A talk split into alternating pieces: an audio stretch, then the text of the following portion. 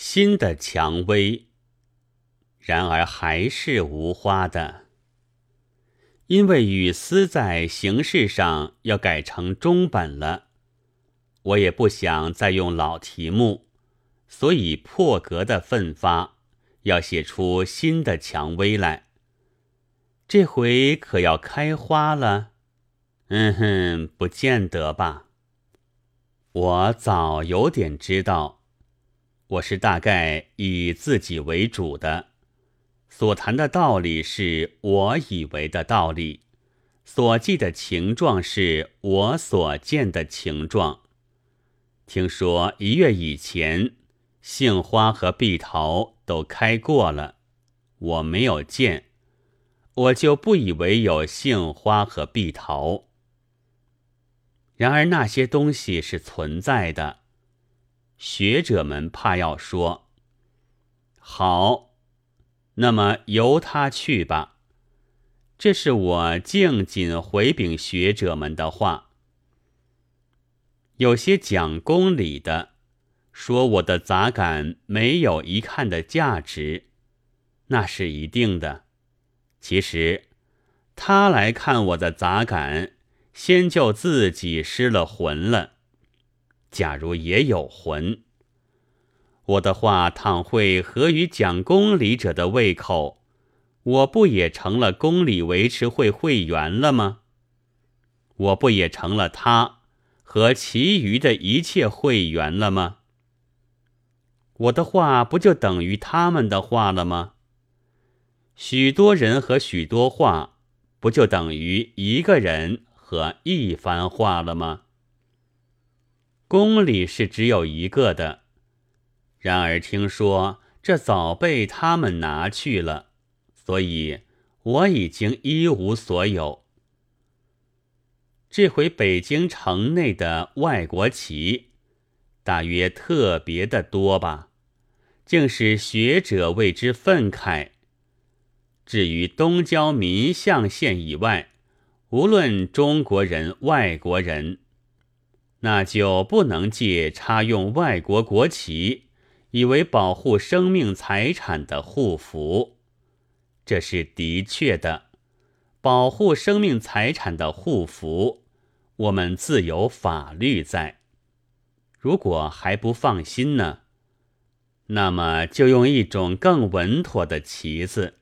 红万字旗，介乎中外之间，超于五尺和有尺之外，却是好旗子。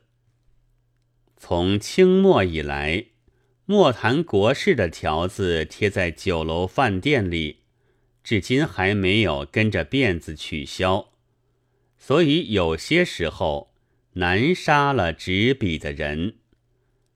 但这时却可以看见一种有趣的东西，是希望别人以文字得祸的人所做的文字。聪明人的谈吐也日渐其聪明了。说三月十八日被害的学生是值得同情的，因为他本不愿去，而受了教职员的怂恿。说。那些直接或间接用苏俄的金钱的人是情有可原的，因为他们自己可以挨饿，老婆子女却不能不吃饭呢。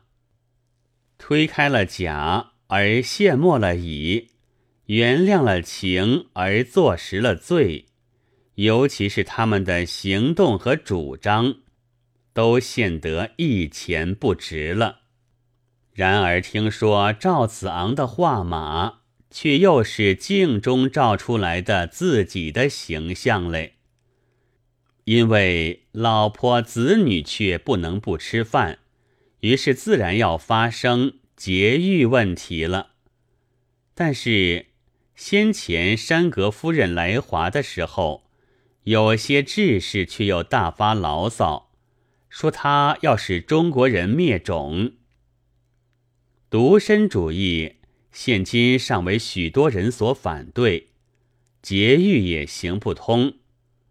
为赤贫的绅士计，目前最好的方法，我以为莫如弄一个有钱的女人做老婆。我索性完全传授了这个秘诀吧，口头上可必须说是为了爱。苏俄的金钱十万元，这回竟弄得教育部和教育界发生纠葛了，因为大家都要一点。这也许还是因为老婆子女之故吧。但这批卢布和那批卢布却不一样的，这是归还的庚子赔款，是赤匪扶清灭洋、各国联军入京的余泽。那年代很容易记，十九世纪末，一九零零年，二十六年之后，我们却间接用了全匪的金钱。来给老婆子女吃饭。如果大师兄有灵，必将爽然若失者余。还有，各国用到中国来做文化事业的，也是这一笔款。五月二十三日。